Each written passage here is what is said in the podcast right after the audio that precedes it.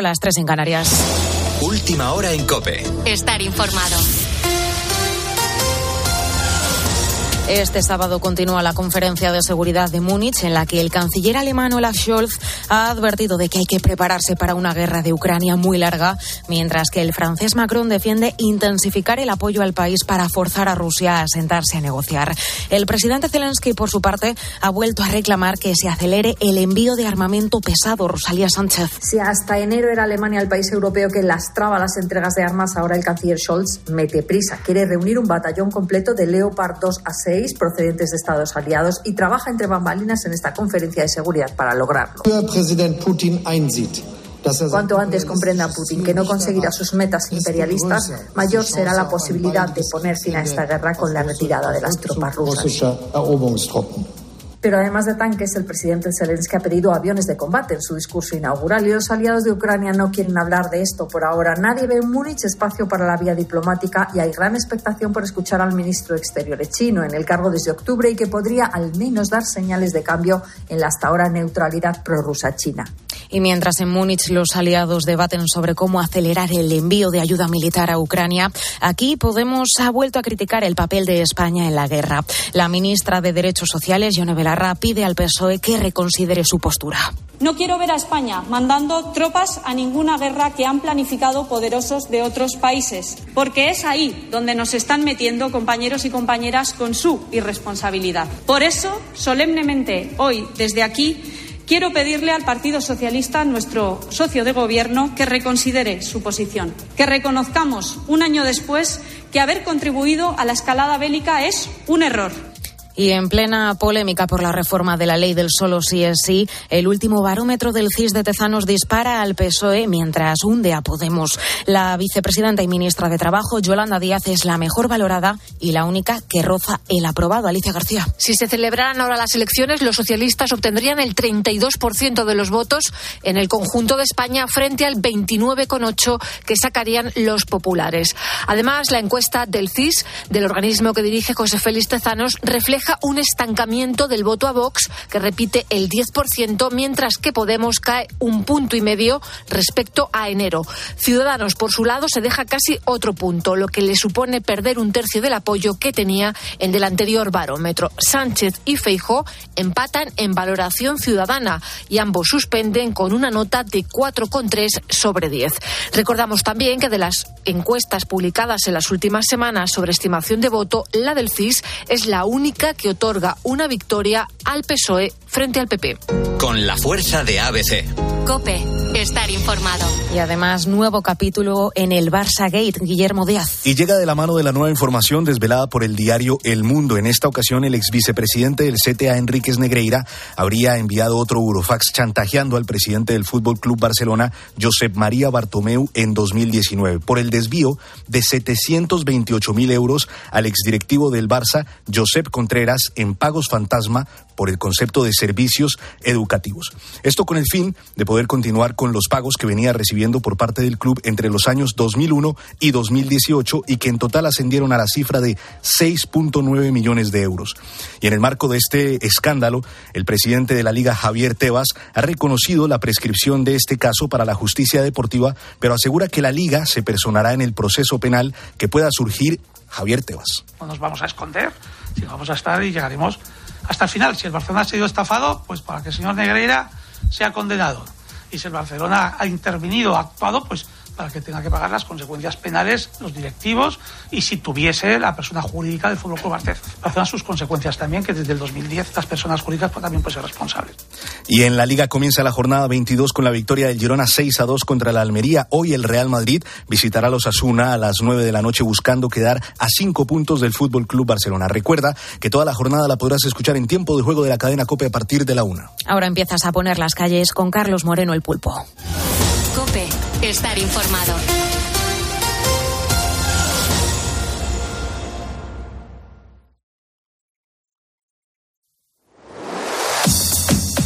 Carlos Moreno, el pulpo. Poniendo las calles. Cope, estar informado.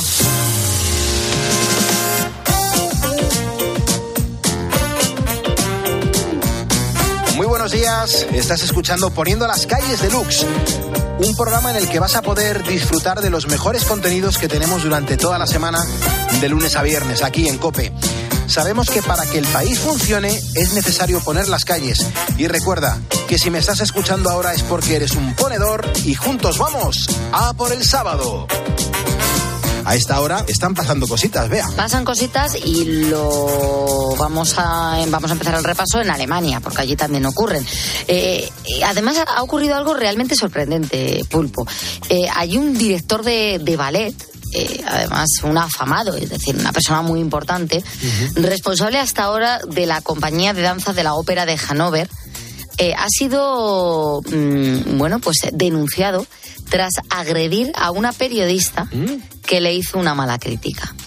Eh, concretamente, le restregó caca de perro por la cara. Podemos decir que literalmente... ¡Ah! ¡Has abierto el cajón de mierda! Porque claro, alguien que lleve caca de perro es alguien que lo tenía preparado. claro, por supuesto. Eso es premeditación y alevosía, ¿no? Claro, no suele llevar caca de perro metida en una bolsita, ¿no? Así, de forma habitual. normalmente no se lleva una mierda ahí, desde luego, claro. No se lleva uno, no, va pertrechado con una mierda. no dice, ahí, a ver, las llaves, la cartera, las gafas y la mierda. y la mierda embolsada. Ay, que se me olvida, eh, eh, que se me olvidan las llaves y la mierda embolsada. Bueno, según cuentan los diarios alemanes, más que el cajón de mierda, lo que ha hecho es guardar los excrementos de su perro y meterlos en una bolsa porque el objetivo de este hombre, él diga lo que diga, que fue improvisado, era poner perdida a esta periodista. Hombre, claro. Eh, el coreógrafo eh, em, la acusa a la mujer de haber tratado de hundir su carrera con críticas negativas de sus obras. Y claro, él pide venganza. Morirá entre terrible sufrimiento. Pues morir entre terrible sufrimiento, no sé si lo va a conseguir, pero de momento, de momento, lo que la ha llenado es de mierda. Mm. La historia es que la mujer asegura que ella solo está haciendo su trabajo, que no tiene nada personal. La escena por la que este hombre está ya de patitas en la calle porque le han despedido, ya no es el mm. director de ballet de la ópera de, de Hanover. Eh, pues la escena por la que este hombre está eh, despedido se produjo tras el último estreno de, de, esta ópera. Durante el descanso, el hombre, que como te digo, ya debía andar algo exaltado y se había preparado, ¿eh? todo el tema. Se fue, claro, que insisto, es que él ha dicho que, que, se la encontró allí en la ópera. Digo, ya, pero tú, y llevas la bolsa de, con mierda desde hace cuántos, cuánto tiempo. Y anda que no comiste algo especial para que tuviera unas características que realmente eran las que buscabas. No, eh, se lo daría al perro, porque era caca del perro, ¿eh? Tengo que decir, que, no había embolsado la suya, que me habría parecido todavía más feo. Al perro le has hecho un arroz con salchichas y, zanahoria para que fuese contundente. Sí, sí, totalmente. Bueno, la historia es que el hombre, en el descanso del estreno, eh, se fue a buscar a la crítica, a la que no conocía personalmente. Primero le dijo, pero tú qué haces en el estreno estreno la mujer le dijo que obviamente ella estaba trabajando. ¿Por qué huele tan mal? Y que la mujer le dijo, yo estoy en el estreno y tú por qué hueles tan mal. ¿Qué llevas ahí?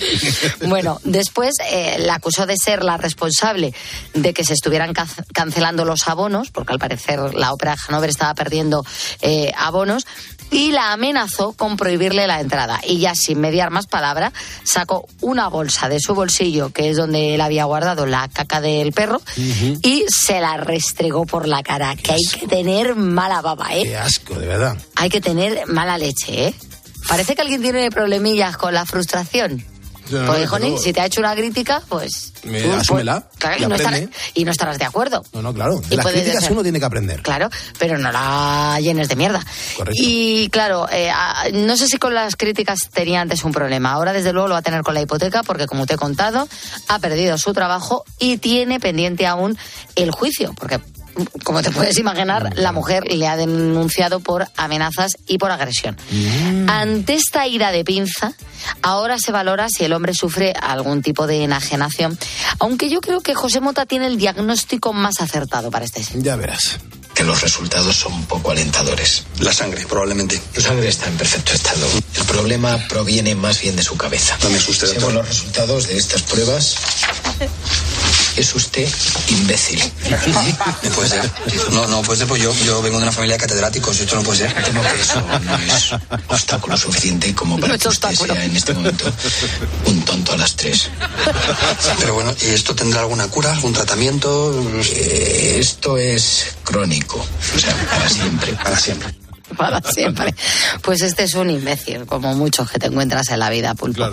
Bueno, nos vamos a ir hasta Australia Occidental ahora, eh, donde ha ocurrido algo bastante poco frecuente. Una joven de 16 años ha muerto tras ser atacada por un tiburón ¿Qué dices? en un río. ¿Qué dices? Es raro, ¿eh? Muy raro. Qué raro. Yo te cuento, la chica se encontraba practicando deportes acuáticos en el río Swan. Eh, este está muy cerca de su. eh, Estaba en la zona en la que ella se encontraba, estaba muy cerca, la desembocadura ya al océano.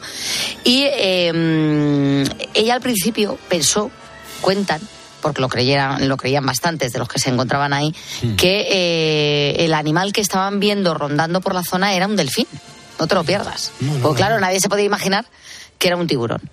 Eh, y, y no, no, se trataba de un escualo. Los expertos afirman que probablemente sea un tiburón toro que es el único capaz de habitar en aguas saladas pero también dulces. Y en algunos momentos puede pasar del océano al río. Además, como estos ríos de Australia tienen ese tamaño, Claro. pues eh, están como pez en el agua, nunca mejor dicho. Mira qué irónico que se sabe que la joven había recibido un premio en 2017 cuando era tan solo una niña, tenía 11 añitos, por un trabajo donde ideó un plan para mantener a los nadadores a salvo de los tiburones blancos. Fíjate, fíjate. Y verdad, ella ¿eh? que se encontraba haciendo deportes acuáticos, eh, practicando deportes acuáticos en un río, se ha visto atacada por un tiburón y ha muerto. Es que, eh, de verdad, en, la vida pasan unas cosas que es impresionante. ¿eh? O sea, esta persona elaborando un plan para ayudar, para Sí, proteger, para salvar a la gente, y al final ella fallece, ella tiene esta desgracia con algo con lo que ella había estudiado para que la gente estuviese más protegida. Alucinante, pero bueno, cosas que pasan eh, en la vida. Nos vamos a la música, escuchamos la maravillosa voz de Amy Winehouse porque ya ha comenzado el rodaje del biopic sobre la artista tristemente desaparecida en el año 2011, a los 27 años. La británica Marisa Vela va a ser la actriz que se va a meter en su piel en esta cinta que se va a titular pues como una de las obras maestras que nos dejó y que estamos escuchando, el Back to Black.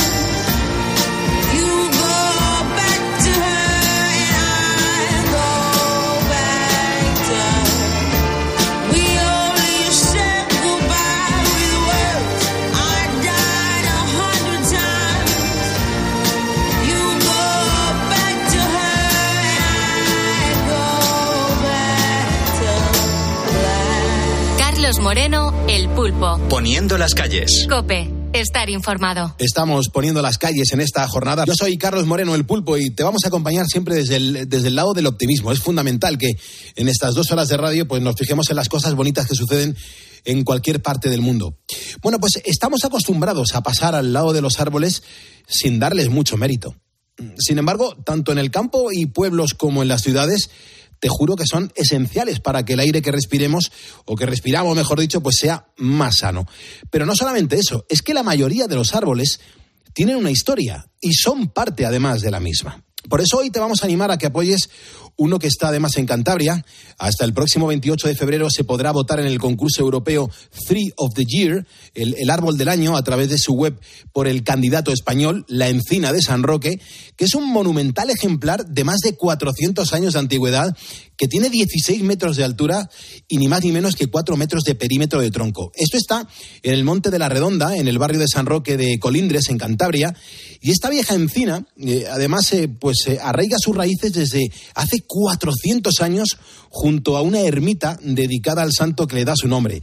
Bueno, pues tenemos a Susana, Susana Domínguez Lerena, ella es ingeniera forestal y presidenta de Bosques Sin Fronteras. Susana, ¿qué tal? Buenos días. Hola, ¿qué tal? Buenos días, Pulpo. Vaya historión mm, y sobre todo vaya cometido que tenemos por delante, ¿no? Sí, sí, sí, la verdad es que sí. Tenemos ahí una historia preciosa, una, encina monumental que es, una belleza y luego pues detrás una cantidad de anécdotas y de historias, imagínate, pues más de 400 años, eh, bueno, pues espectacular, ¿no? O sea, y bueno, pues tratamos de poner en valor un poco esos árboles a través de los concursos que hacemos. Esta ha sido la ganadora del concurso Árbol del Año 2023 en España, que nosotros organizamos como ONG. Y bueno, y luego como ha sido ganadora, siempre los ganadores de cada una de las ciudades, bueno, perdón, de los países que participan, pues siempre concursan para, para ver si es el árbol europeo, ¿no? Y ahí estamos, estamos ahí en pleno concurso de hasta el 28 de febrero, pues votando muchísimo para ver si conseguimos que esté en lo más alto posible, ¿no? Bueno, en este programa de radio, donde más presumimos de que tenemos un montón de audiencia, punto número uno. Punto número dos, eh, audiencia que es generosa con los valores españoles y que encima, mm, si tenemos que estar todos remando en la misma situación y en la misma dirección, vamos a estar con vosotros. Lo que yo no sé muy bien, Susana, es cómo ha llegado esta encina a ser la representante en este concurso europeo. Porque claro, aquí tendremos un montón de competencia de otros países. Sí, bueno, eh, ella ha concursado en el concurso español, en el que había pues ocho árboles además de, la propia encina y también se hizo por votación popular, ¿no? Y entonces en nuestra web Árbol y Bosque del Año pues la gente podía votar, ¿no? Ella, la, encina consiguió más de 6.000 votos y bueno, pues por eso es la candidata española, ¿no? Y luego ya, pues todos los demás países que participan, que son otros 15 países más, pues tienen esa, esa digamos, esa misma metodología, ¿no? Siempre eligen el, el más votado de su país para que, bueno, pues después represente a su propio país en Europa. Y bueno, pues es una, es una de las, de las ventajas, ¿no? Que, que tiene el participar en el concurso español también, ¿no? Que puedes acceder al concurso europeo. Bueno, darle visibilidad, ¿no? De, de alguna manera a un árbol, pues siempre ayuda, ¿no? A, bueno, pues a ponerlo en valor, a protegerlo, a conservarlo mejor, a darse cuenta de, todas las historias y todas las leyendas que, tienen detrás. Susana, ¿qué es lo que se valora de los árboles que se están presentando? Pues bueno, sobre todo lo que se valora, fíjate, eh, es la relación que existe eh, entre, entre el árbol y el hombre, ¿no? Esa relación tan especial que ha hecho que esas, esas encinas o esos árboles que están ahí y que han, resistido durante cientos de años, ¿no? Eh, pues el paso del tiempo, pues gracias, generalmente siempre es gracias a, los hombres, ¿no? algún ser humano o algunos, algunos cuantos seres humanos que han tenido la diferencia de ponerla en valor, de conservarla, de decir que esta encina no se corta, ¿no? Porque de hecho esta encina está en un sitio eh, que es prácticamente la, única eh, superviviente de un antiguo, eh, un antiguo encinar, ¿no? Donde había encinas tan grandes como esta, ¿no? Pero bueno, fueron la mayoría cortadas para, para carbón en el siglo XVIII, cuando se necesitaba pues para leña y para y para hacer digamos las ferrerías, ¿no?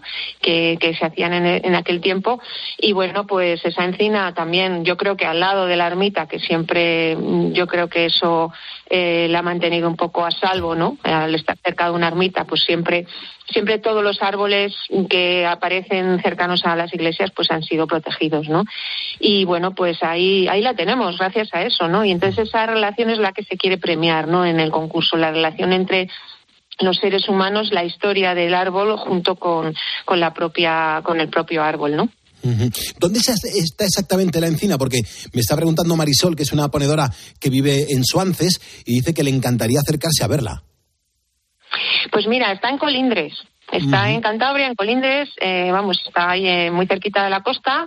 Es un, además, justo en el camino, en el que eh, el antiguo camino, digamos, donde, bueno, pues se llamaba el Camino Real o de Castellanos, que era donde utilizaban los mercaderes, el, hacían el transporte de lana y trigo desde el centro de la península hasta, pues, hasta la zona de, barcos donde iba rumbo al norte de Europa. Entonces, bueno, está en un sitio increíble, ¿no? En una, además, en una zona pues preciosa, imagínate Cantabria cercana cercana al mar, ¿no?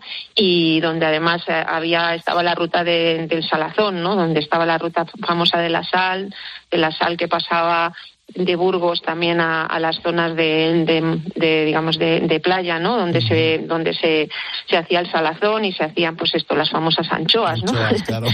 anchoas sí, exactamente sí sí. O sea que imagínate la, la encina la cantidad de anécdotas y la cantidad de historias que ha debido escuchar no claro. y debajo de ella cuánta gente ha debido sentarse a su sombra no Estamos hablando con Susana Domínguez Lerena.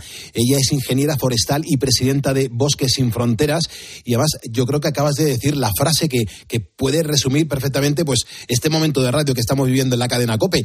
Y es toda la historia que ha pasado en torno a esta encina que entre todos tenemos que votar, tenemos que defender para que sea ni más ni menos que, el, bueno, pues el árbol europeo del año y que tenemos, aspiramos a ello y lo podemos conseguir. Vamos a conseguir un montón de votos por parte de los ponedores, pero quedémonos en la historia que tiene y lo que ha sucedido en torno a esta encina. Sí, sí, es una encina, como digo, que tiene una. Bueno, de hecho aparece, fíjate, en la ruta de la sal, en el plano de la ruta de la sal de 1778, que está además en el archivo, eh, está en el archivo oficial, ¿no? Donde se guardan todos los planos, los mapas, etcétera. Pues ahí aparece y es, es una, es una, además, es una, bueno, tenemos una foto preciosa del mapa en donde se ve claramente que eh, está dibujada la encina y pone encina. ¿eh? O sea que imaginaros en el año en 1778 cómo tenía que ser la encina para que la pusieran de esa manera, o sea, tan grande más o menos como ahora, ¿no?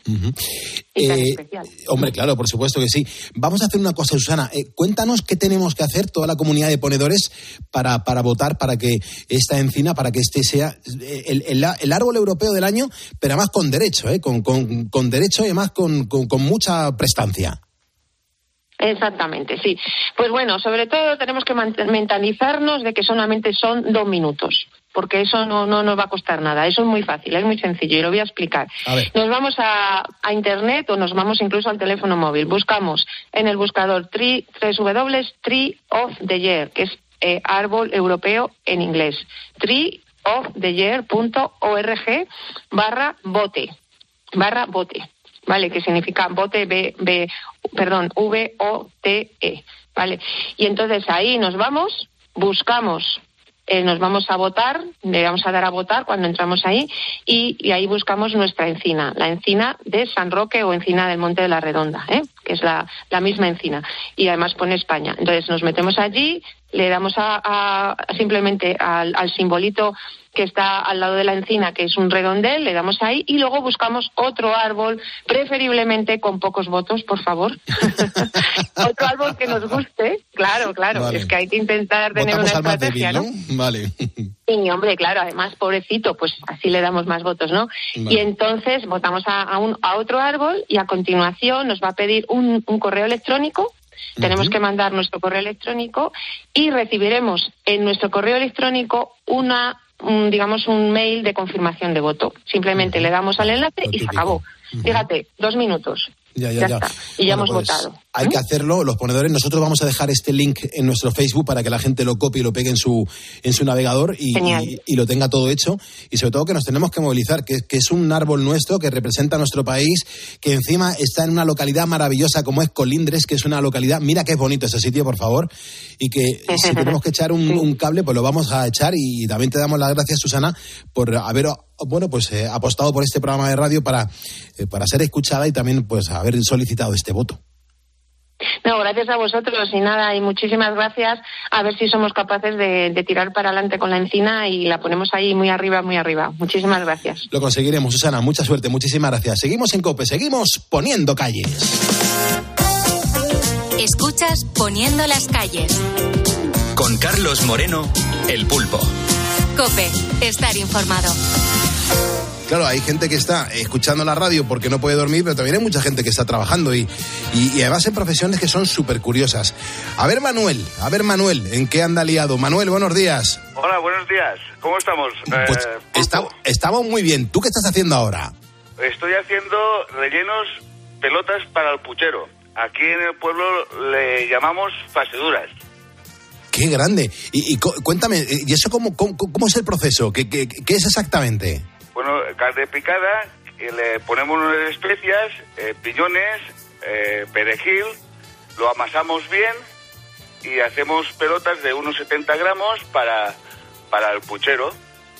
Qué rico, y ahora ¿no? que hace frío, aún se venden más. Hombre, claro, claro. Y, claro, me imagino que tienes que hacer tantas que, que, las tienes que elaborar en la madrugada. Efectivamente. Eh, ahora, hace, dentro de nada, vendrá un amigo mío que es un restaurador para llevarse unas cuantas, por eso he madurado un poco más. Pero normalmente sobre las 4 de la mañana ya estoy en marcha. Ajá. Claro, imagino porque todo lo que es el producto cárnico hay que prepararlo durante la madrugada para que en cuanto se abra la tienda o vengan los clientes, tiene que estar preparado, ¿no? Sí, a las ocho y media abrimos y ya tenemos que tener el mostrador ya impecable para, para los que tienen que venir y ver las cosas que hacemos. Claro, me imagino. Escucha, ¿cuál es el, eh, la pieza de carne que da más trabajo cuando tienes que prepararla? Pues la verdad es que ya, ya, ya no sé qué decirte porque como estoy acostumbrado, soy ya la, tercera generación en el tema de carniceros charcuteros, oh. la pieza más complicada que tenía cuando empezaba a descarnar era la, la paletilla de la ternera a la hora de, descarnar las piezas. Ah. Pero ahora ya, ya, no, ya, ya no es, ya no es complicado, porque tantos, tantas veces hacerla. Claro, ¿Y, qué dificultad le encontrabas? ¿Por qué parecía que ahí te, te, costaba un poco más que el resto del cuerpo? Pues saber dónde estaban los músculos para, para sacar bien las piezas. Joder, qué bueno, ahora, qué bueno. Ahora ya lo sé. Qué bueno, qué bueno. ¿Y te queda mucho para jubilarte? Eh, pues tengo ahora, voy a cumplir dentro de nada 60 años. Ajá, bueno, todavía te queda entonces. Pero soy autónomo, no, me gusta tanto el oficio que no sé cuándo me voy a jubilar. Qué bueno. ¿Y dónde tienes el puesto de, la carnicería? En la Font de la Figuera, Valencia. En Valencia, qué bueno, qué bueno, qué bueno. Y Manuel, eh, hoy es el Día Internacional de la Radio, el Día Mundial, o sea, es que este medio tiene un día mundial, y es impresionante. ¿Por qué escuchas la radio? ¿Qué, buscas en la radio? Eh, me, dais mucha compañía y aparte de todo eso, yo sobre las cinco y media me, pongo mis zapatillas de deporte y voy a poner las calles de mi pueblo paseando sobre las sobre tres cuartos de hora y luego oigo a, Carlos Herrera. Qué bueno, qué bueno, qué bueno, Manuel. Qué, qué alegría. Pues oye, ha sido un, placer conocerte. Te vamos a mandar el, el, diploma oficial de ponedor de calles. Todavía no lo tienes, ¿no? No, no, no lo tengo, no lo tengo. Vale, pues te lo vamos a hacer con tu nombre en grande, con nuestra bandera de España y sobre todo con, con ese reconocimiento que, acabamos de, hacer ahora mismo en, en directo, pues lo plasmamos en un diploma para que lo tengas de recuerdo. Pues Así que Manuel, claro, yo espero que estés notando que te estoy abrazando. Yo lo estoy notando, pero ya. claro, ¿quieres que, ¿quieres que te rasque un poquito? Dime. ¿Quieres que te rasque un poquito la espalda? Ay, pues bien, a mí me gusta eso. Muy bien, Manuel. Sé feliz. Muchas gracias. hermano. Vale, hasta la vista. Hasta luego. Escuchas Poniendo las calles. Con Carlos Moreno, El Pulpo. Cope, estar informado. Harto ya de estar harto, ya me cansé de preguntarle al mundo por qué y por qué. La rosa de los vientos me ha de ayudar. Y desde ahora vais a verme vagabundear entre el cielo y el mar, vagabundear. Como un cometa de caña y de papel me iré tras una nube para serle fiel. A los montes, los ríos, el sol y el mar. A ellos que me enseñaron el verbo amar. Soy palomo torcaz, déjame en paz. Me siento extranjero en ningún lugar donde hay alumbre y vino tengo mi hogar. Y para no olvidarme de lo que fui, mi patria y mi guitarra las llevo en mí. Una es fuerte y es fiel, la otra un papel. No llores porque no me voy a quedar me diste todo lo que tú sabes dar. La sombra que en la tarde da una pared. Y el vino que me ayuda a olvidar mi sed. ¿Qué más puede ofrecer una mujer? Es hermoso partir sin decir adiós serena la mirada, firme la voz. Si de veras me buscas, me encontrarás. Es muy largo el camino para mirar atrás. ¿Qué más da? ¿Qué más da? Aquí o allá. ¿Qué más da? ¿Qué más da? Aquí o allá.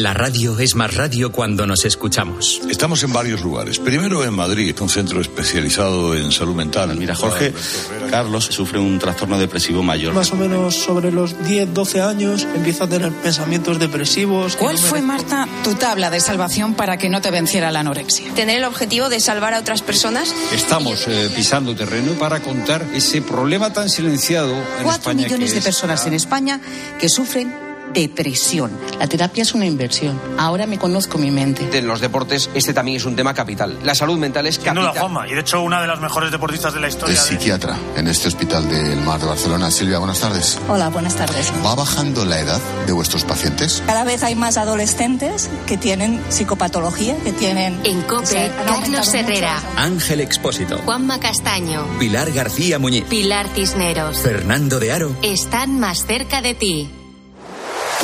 Escuchas Poniendo las calles. Con Carlos Moreno, El Pulpo. Cope, estar informado. Los ponedores de calles, la gente que vive al revés, la gente que está ya trabajando, la gente que ha madrugado, la gente que se está acostando ahora después de trabajar un montón de horas. Estás en la cadena Cope, yo soy Carlos Moreno el Pulpo y entre todos, un día más estamos levantando España. Mira, yo creo que se han contado muchas historias sobre monstruos como el Yeti, como el Bigfoot, también como el chupacabras o el monstruo del lago Ness, que, que, que esa paraciencia llamada criptozoología considera animales reales.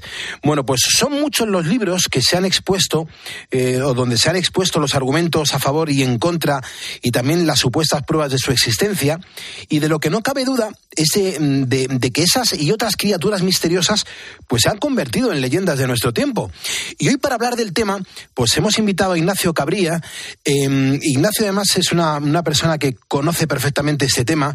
Eh, es una, una persona que está licenciada en el mundo de la antropología cultural, es máster en cooperación internacional y diploma de estudios avanzados de antropología social, ha trabajado en distintos países para la Agencia Española de Cooperación Internacional para el Desarrollo y además acaba de publicar el libro Así creamos monstruos. Ignacio, muy buenos días. Buenos días, Pulpo. Madre mía, vaya currículum, la cantidad de cosas que, que haces y que has hecho, ¿eh? Bueno, no algo hay que ocuparle tiempo. pero son cosas súper interesantes. Nos ha llamado muchísimo la atención el libro y sobre todo tu dedicación, ¿no? Pero es importante que a los ponedores, a la gente que nos está escuchando ahora, nos cuentes, por favor, qué es eso de la criptozoología.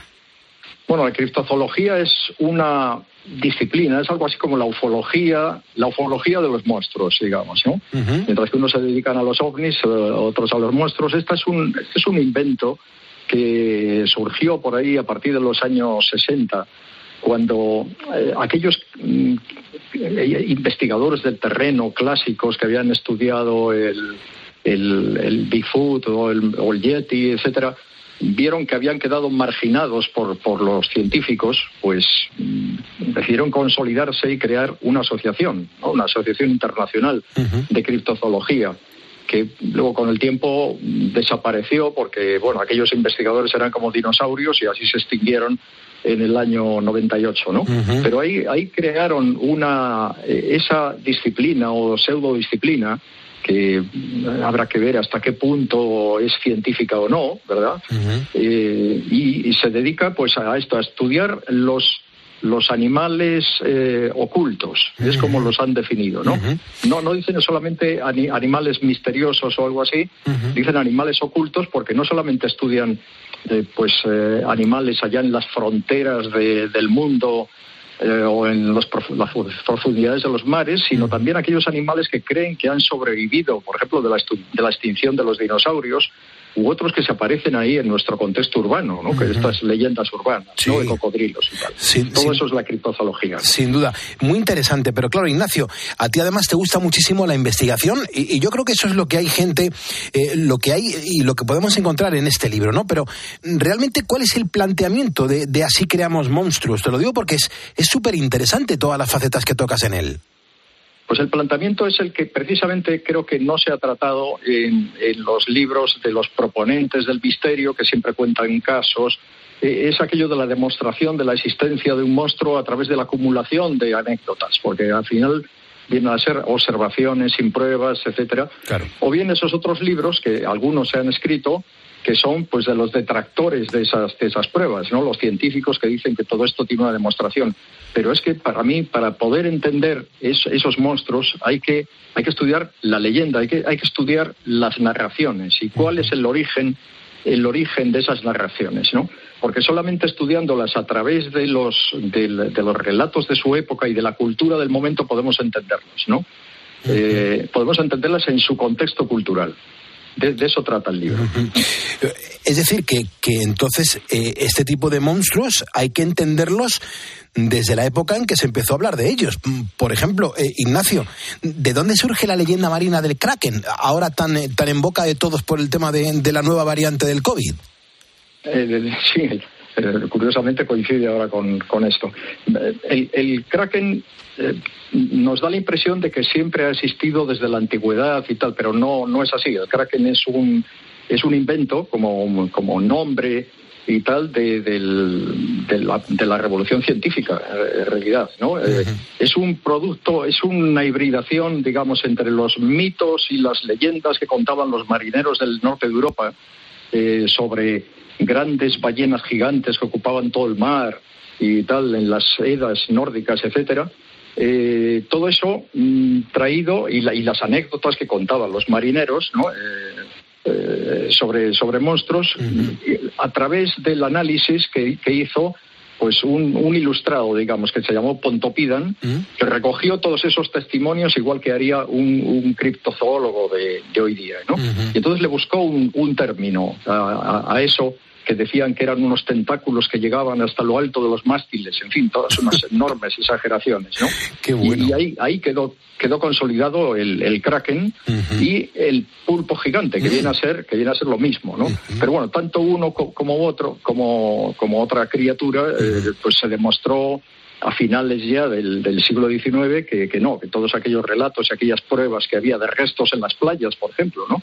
Porque así, es un poco como se formó la leyenda.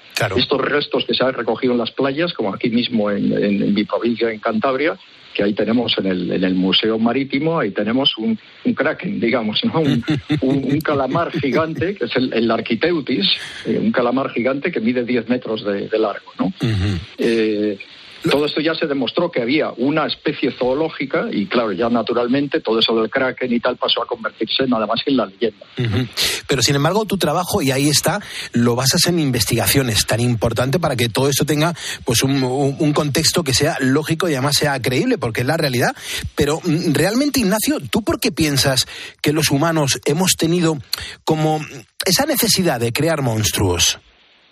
Pues mira, ante lo desconocido del mundo, mm, podemos remontarnos hasta la antigüedad griega, ¿no? Ahí cuando, cuando los primeros escritos, esto es tan, antiguo como, como, la historia escrita casi, ¿no? los primeros eh, escritos ya hablan, por ejemplo, de los griegos, ¿no? De los viajeros griegos, ¿no? De Tesias, Megástenes, Heródoto, etcétera. Hablan de, de leyendas de, de, monstruos en las fronteras del mundo conocido, ¿no? En, las maravillas del este, allá de, en, en Asia, ¿no?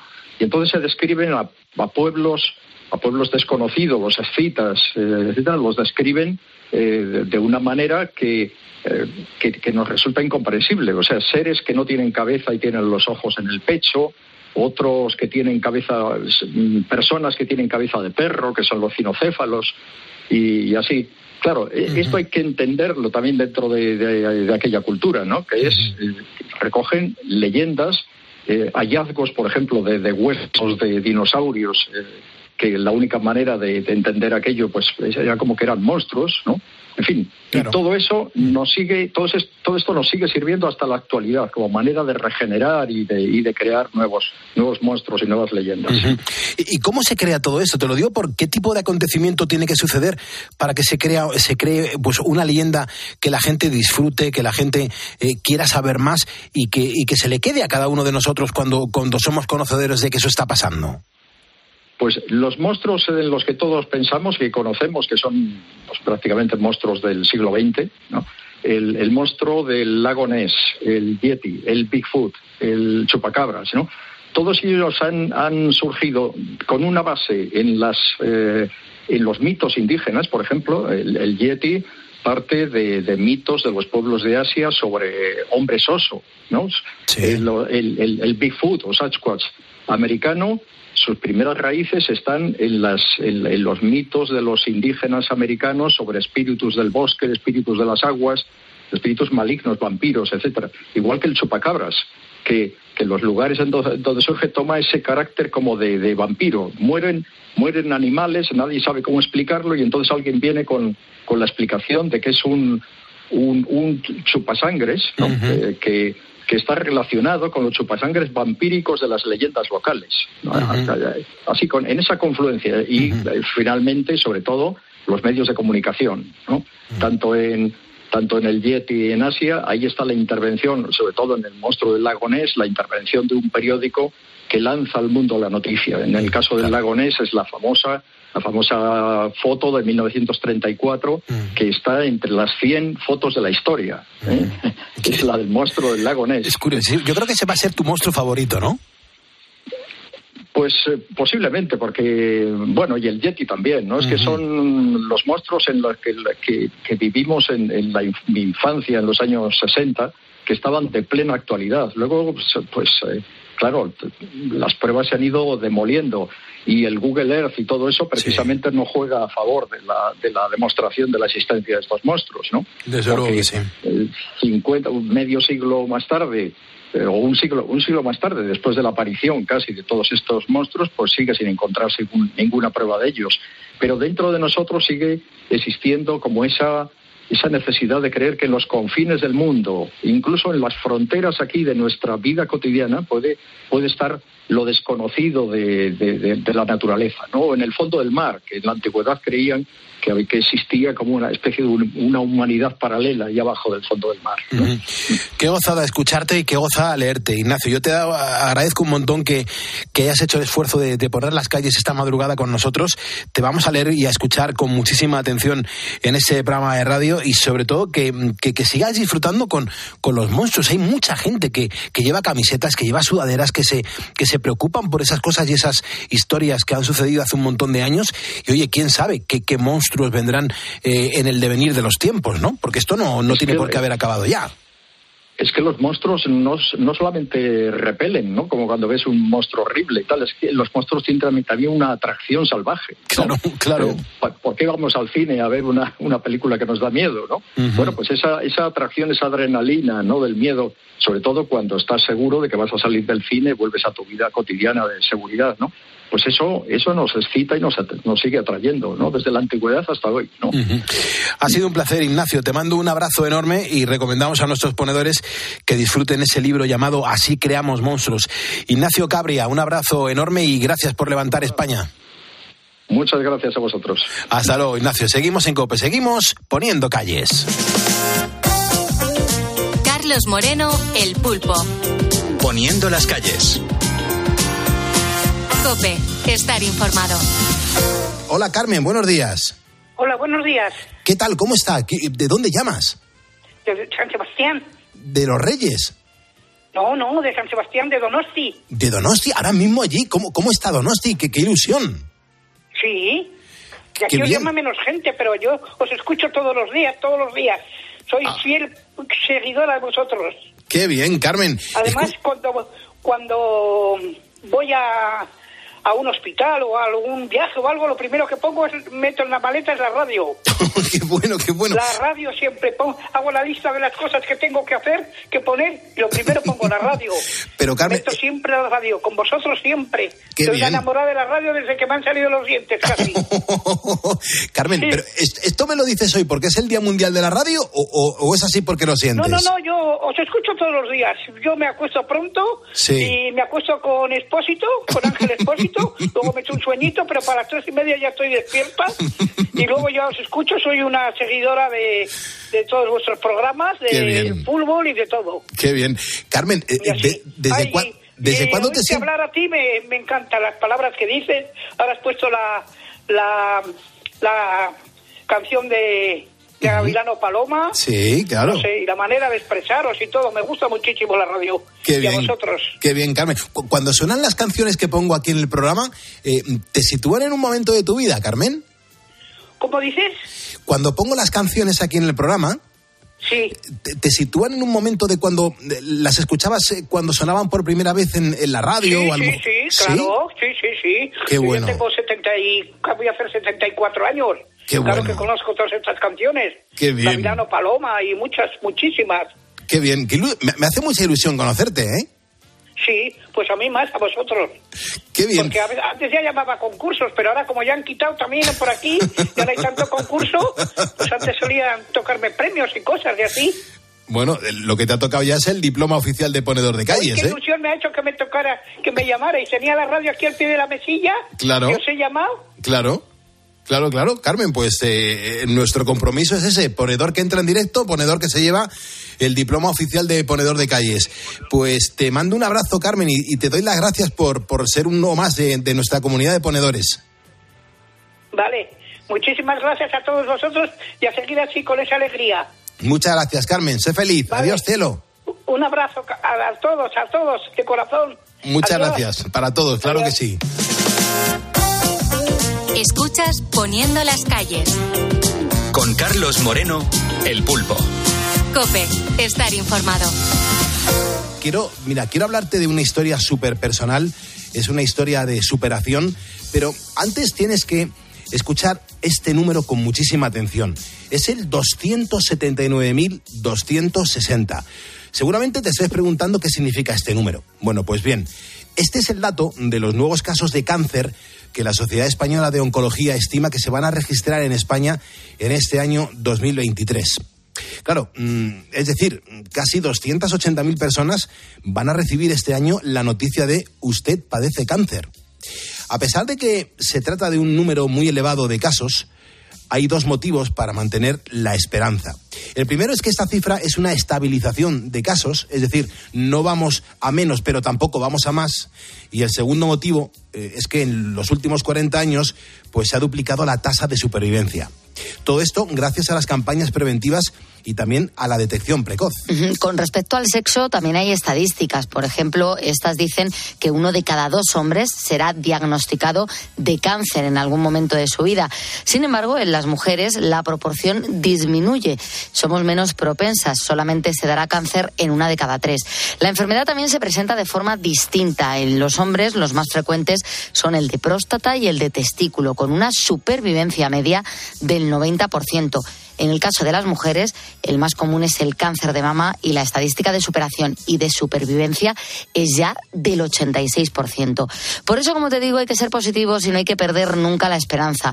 Y si no, nos tenemos que fijar en Daniel Barrios.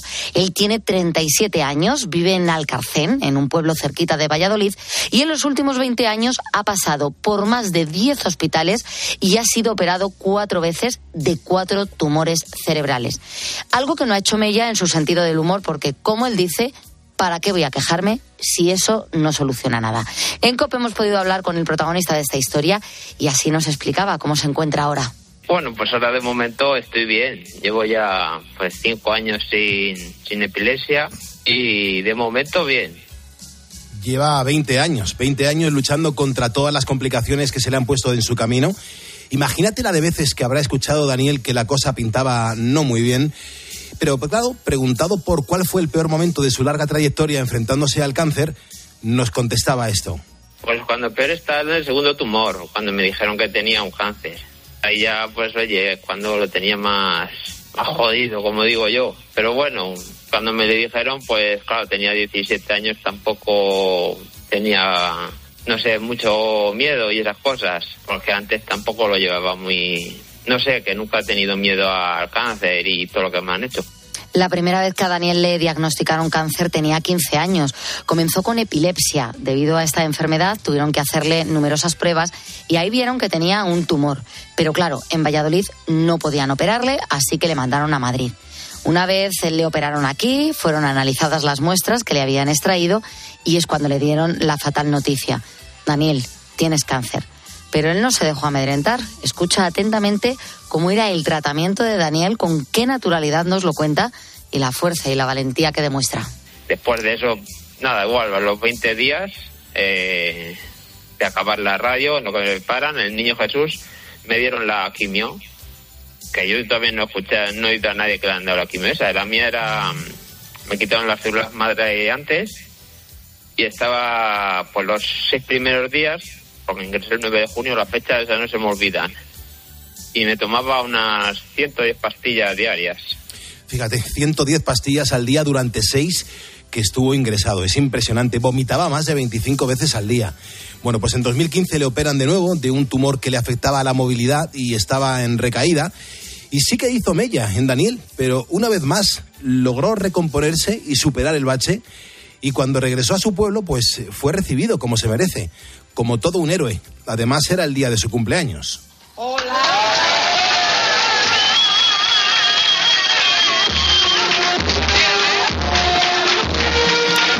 Hasta una charanga se unió para celebrar esta nueva victoria y es que una de las cosas que más ayudan en momentos como estos es la compañía, la familia, los amigos.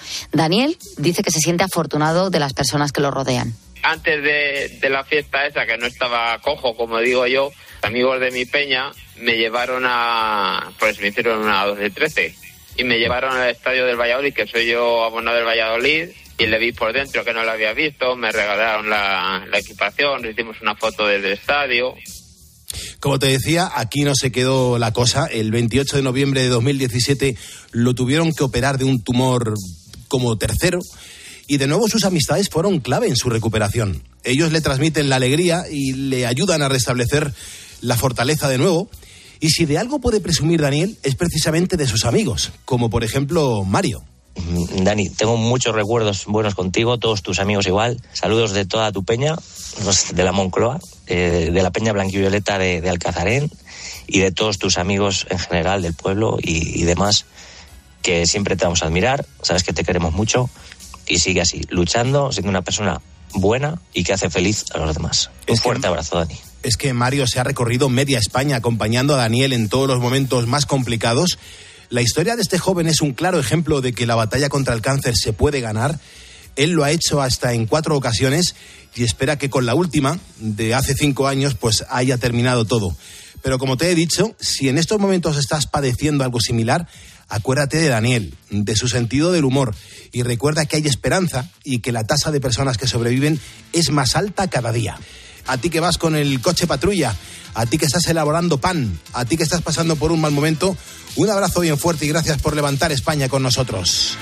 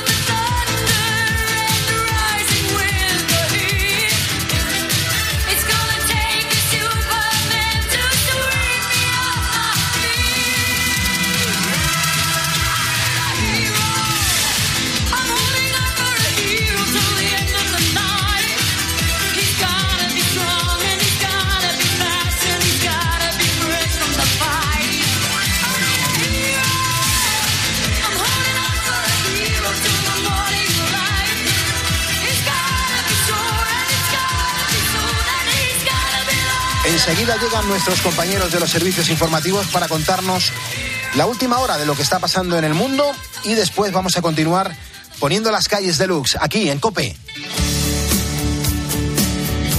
Carlos Moreno, El Pulpo. Poniendo las calles. Cope, estar informado. ¿Cómo comenzamos? Yo no lo sé. La historia que no tiene fin ni cómo llegaste a ser la mujer que toda la vida perdí. Contigo hace falta pasión y un toque de poesía y sabiduría, pues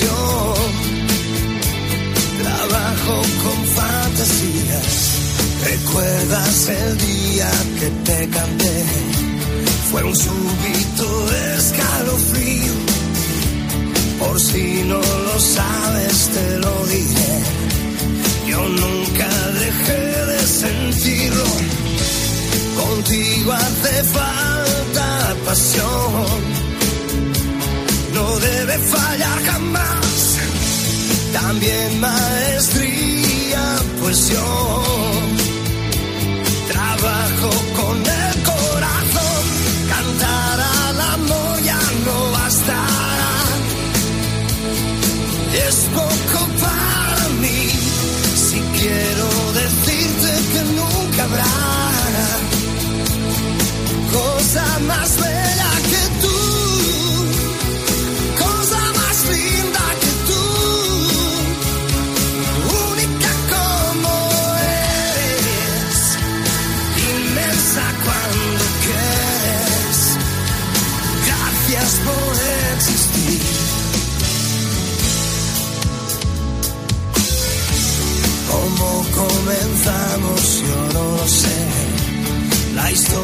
que toca su fin, que es ese misterio que no se puede, lo llevo aquí dentro de mí.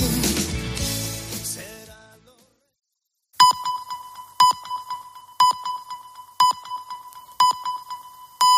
Las cinco